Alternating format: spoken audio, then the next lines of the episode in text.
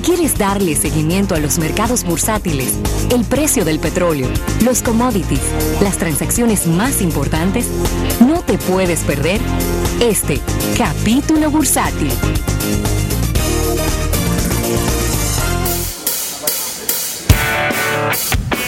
Bien, dar las gracias a nuestros amigos del Banco Popular. Banco Popular a tu lado siempre. Bueno, Rafael, y te comento que la confianza del consumidor estadounidense ha caído mientras aumenta la incertidumbre. Sí, y va a seguir, y va a seguir cayendo luego de, de esta noticia tan importante que tenemos en el día de hoy. Una noticia que es política, Sí. pero es una noticia tiene, que tiene un impacto, tiene un económico, impacto muy económico. fuerte, ya que en el día de ayer la presidenta de la Cámara de Representantes, que podríamos decir que es algo parecido ¿Qué venía haciendo ella? a la presidenta de la Cámara de Diputados. Exactamente. Lo que pasa es que es un poco diferente. Es diferente, Es diferente, sí. Sí, es pero, para que la gente nos entienda, Sí. para que tengan un paralelismo, en el día de ayer anunció el inicio de un procedimiento de juicio político contra el presidente Donald Trump, ya que se entiende y se sospecha que tiene, vamos a decir, que algunos indicios de que puede haber sido así. ¿De qué? Para que la gente me entienda, él llamó al presidente de Ucrania. Ajá. ¿verdad? El Congreso de los Estados Unidos aprobó una ayuda de unos 400 millones de dólares Para Ucrania. para Ucrania. El Congreso. Sí, el Congreso. Eso no, son- eso, no lo, eso no fue algo que dijo Donald Trump, dijo, déjame mandar estos 400 millones a Ucrania, porque son panitas míos. No, no, no. El Congreso aprobó eso. Entonces él agarra en julio pasado y lo llama y le dice, fulano, dime, mira, aquí están los 400 millones tuyos, pero yo necesito un favor. Averíguate qué es lo que hace el hijo de, de Joe Biden allá. Que yo creo que él está metido en algo raro. Joe Biden. Hunter Biden, Sí. que es el hijo eh, mayor de, de Joe Biden, pues ya Joe Biden te- tuvo un, un hijo que, que falleció hace unos Sí, años lamentablemente, atrás, sí. lamentablemente a causa de un cáncer. Pero Hunter Biden es miembro del consejo de directores de una empresa de gas natural en Ucrania. Sí. Una empresa petrolera en Ucrania, una empresa muy grande.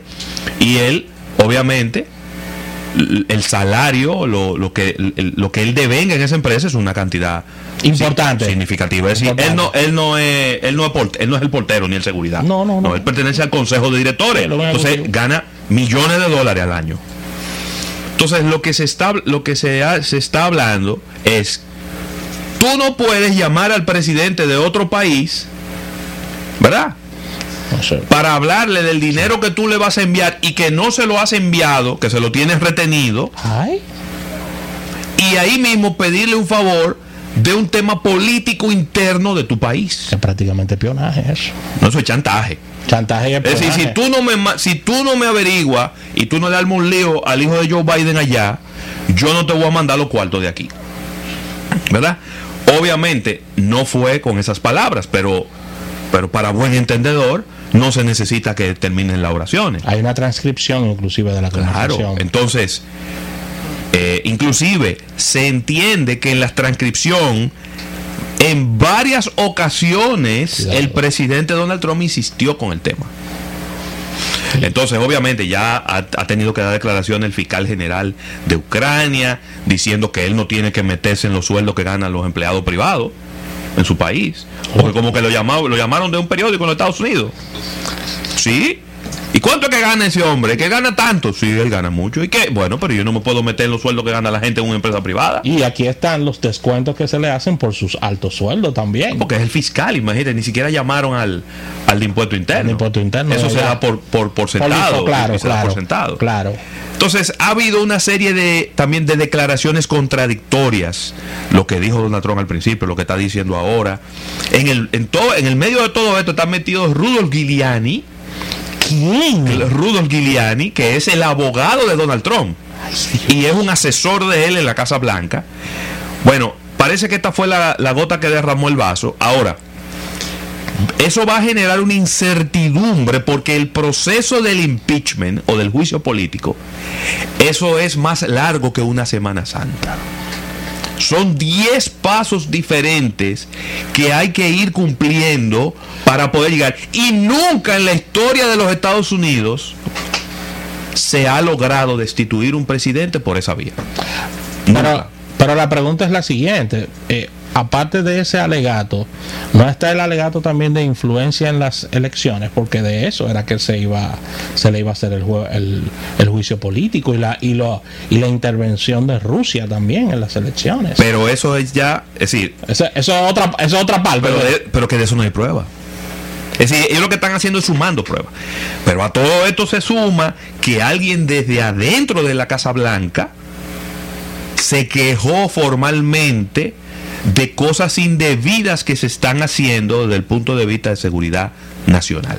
Eso es lo que se llama de que el whistleblower. Es como un, Sí. una persona que hace una hace un reclamo, hace una queja, hace una denuncia, es la palabra, de manera anónima. Y hay que mantener su anonimato. Porque trabaja en la Casa Blanca. Y si dicen, fulano dijo, al otro día está cancelado. Y, a- y cuando viene a y, cu- preso. y cuidado, Y cuando viene a está preso. Y cuidado si no, cuidado. algo más. cuidado. Entonces, todo eso se ha juntado. Mientras el presidente estaba en la, en las Naciones Unidas hablando de Maduro Sí, y hablando de otros temas, sigue hablando de Maduro. y bueno, todo. le han empezado un proceso de impeachment. Vuelvo y repito, en dos ocasiones eso se ha hecho y en pudiéramos decir que en tres ocasiones, lo que pasa es que hubo una que no llegó ni siquiera a la Cámara de Representantes porque el presidente renunció, que fue Richard Nixon. Sí, exactamente. Es decir, que ni siquiera se inició el proceso. Hubo una vez en el 1878, Andrew Johnson, eh, el proceso se llevó a cabo y al final, no se puede. después que pasa de la Cámara de Representantes, como por cinco pasos diferentes, entonces cae en el Congreso. Pero la, En el Senado, perdón. la segunda parte de todo esto es Ajá. que no lo sabemos ahora mismo, pero dentro de pocos meses será develado, según las encuestas, cómo esto puede afectar políticamente al presidente Trump estar envuelto en un juicio. Yo te voy a lo, decir algo. lo pondrán como una víctima Yo te voy a decir o algo. lo pondrán como o lo pondrán como el gran eh, malhechor de la película. Yo te voy a decir algo.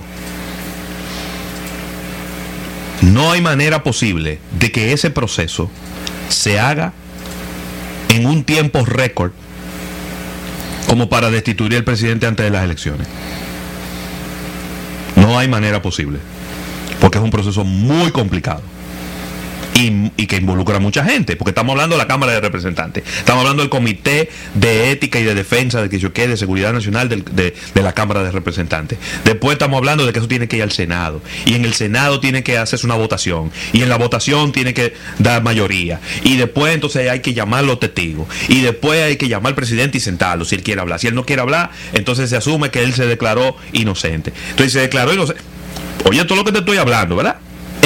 Y en el medio de un político, que el- la principal cualidad de un político es sentarse a hacer nada y ver el- la- las, la- agujas de un reloj corriendo sin hacer nada. Sí, además, independientemente del juicio político, hay una, como bien dices, esto toma mucho tiempo porque es verdad que nadie está por encima de la justicia Y de la ley. ni de la ley, pero tú no puedes tampoco entorpecer las labores de un presidente y estar metido 12 horas en un juicio político. No, lo que bueno, pero que ya eso es al final, que el presidente tendría que ir y, y si él no quiere declarar, no tiene que declarar tampoco. Él puede decir, yo no voy a declarar nada.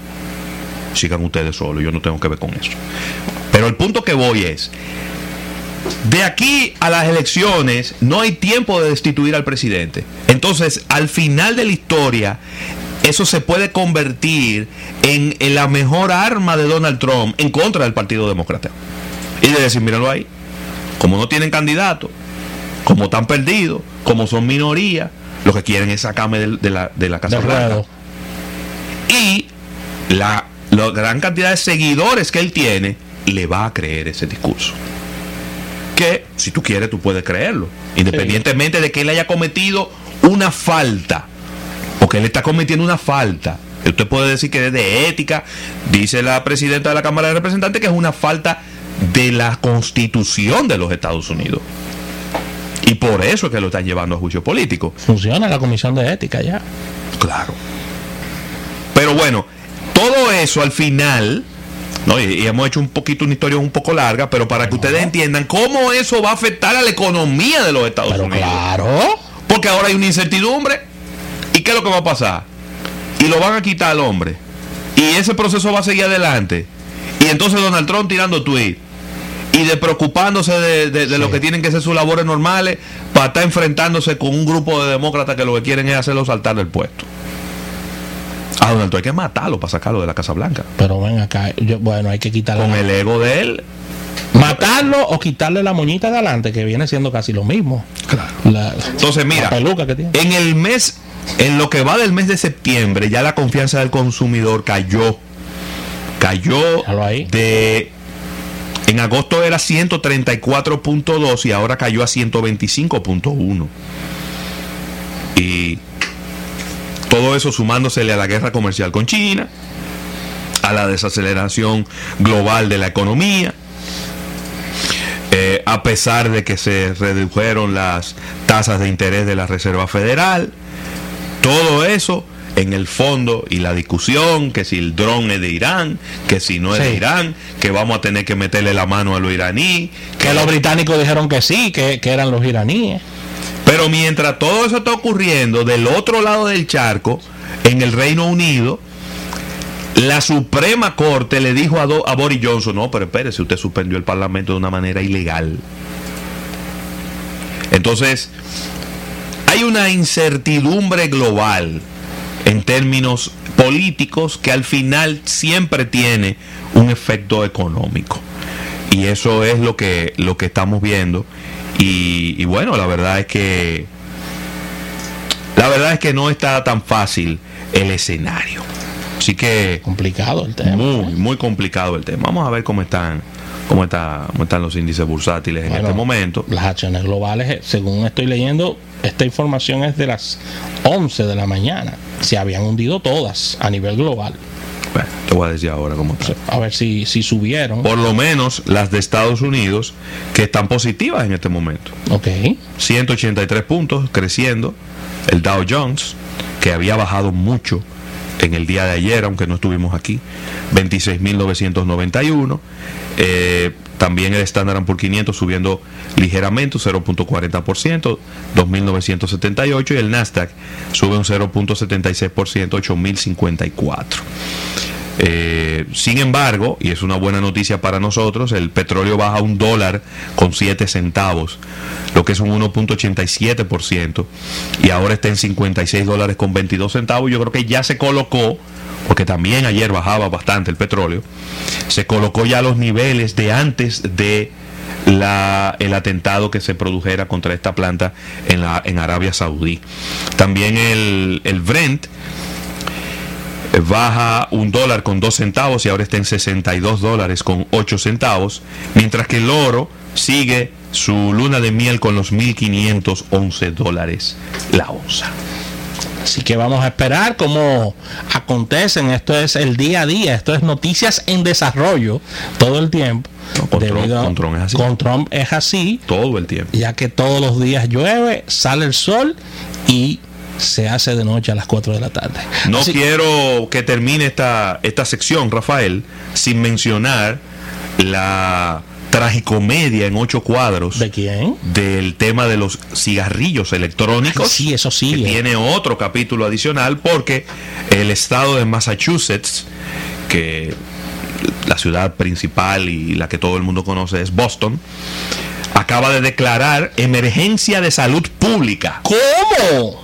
Oíste bien, emergencia de salud pública en el día de ayer y ordenó una prohibición de cuatro meses a la venta de cigarrillos electrónicos. ¿Tú sabes quiénes se están frotando la mano? ¿Quién? Los fabricantes y los que están trabajando la parte comercial del cannabis.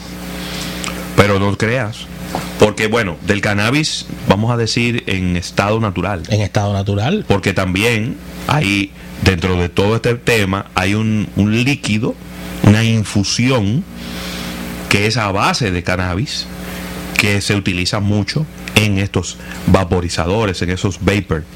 Eh, y bueno, ya es, con esto, también, también está Michigan y Nueva York, tres estados que han prohibido, ya sea definitivo o temporalmente, el uso de cigarrillos electrónicos. Y, y inclusive veía yo en el día de hoy algunos especialistas médicos en programas de en, en- en- en medios de circulación y en periódicos hablando de los peligros para la salud de este tipo de artículos. Y yo creo, y vuelvo y lo repito, desde el primer día estamos hablando de eso, hay que hablarle claro a la gente, el Estado tiene que hablarle claro a la gente. El Estado tiene que categorizar correctamente estos productos. Porque ahora mismo, porque ahora mismo la gente piensa que esos cigarrillos electrónicos son menos dañinos, son menos adictivos y que son más benévolos que el cigarrillo tradicional. Culpa del marketing, porque lo posicionaron así. Pero yo me iría un poquito más atrás. Es culpa de las legislaciones. Porque si, si legalmente ponen al cigarrillo tradicional y al cigarrillo electrónico en la misma categoría, no pudieran hacerle nada de publicidad. Así es. Pero no lo tienen en la misma categoría. Lo tienen en categorías separadas. Y usted no puede vender, por ejemplo, en Estados Unidos, una, un aparato, un vapor de esto, en, una, en un mall, perdón, un cigarrillo normal en un mall. Sin embargo, un vapor usted sí lo puede vender en un mall. Tú puedes estar con tu cigarrillo electrónico, claro, en los estados que todavía se puede, en un lobby esperando una cita con tu cigarrillo electrónico encendido. Con un cigarrillo tradicional tú no puedes. Entonces, vuelvo y repito, el Estado, los estados, tienen que mandar una seña clara de qué ellos piensan y qué está demostrado que estos productos producen. Porque ahora mismo yo te puedo llevar a tres o a cuatro plazas comerciales muy populares de la República Dominicana y vamos caminando por los pasillos y hay unos pequeños stands, unos pequeños kioscos donde ahí tú compras el cigarrillo electrónico, lo- la recarga y Todo. todos los accesorios. Todo, todo. Y Todo, todos los accesorios. Te dan un tutorial ahí, todo. Eso no es problema. Entonces, yo creo que el Estado tiene una gran responsabilidad en lo que está ocurriendo. Porque no, han lo han puesto en el, en, en el renglón correcto. Pareciera. Y ahora resulta que el producto es, vuelvo y, re- vuelvo y repito, ahora resulta, porque no, yo no soy especialista, yo no he hecho un estudio, yo no estudié medicina ni trabajo en la No, FDA. no, tampoco. ¿Verdad que no? Ahora parecería que el cigarrillo electrónico es más dañino que el cigarrillo tradicional. Porque está produciendo unas, unas afecciones pulmonares que ni se conocían. Yo te dije hace días, y te lo dije así, muy sutilmente y con, y con mucha inocencia, que pareciera, según están operando y según las disposiciones que estamos viendo en estos días, parecieran que ninguno de los que estaban ahí sabían de eso. Eso es posible. Sabían de eso. Así que con esta información cerramos este capítulo bursátil, dando las gracias al Banco Popular a tu lado siempre.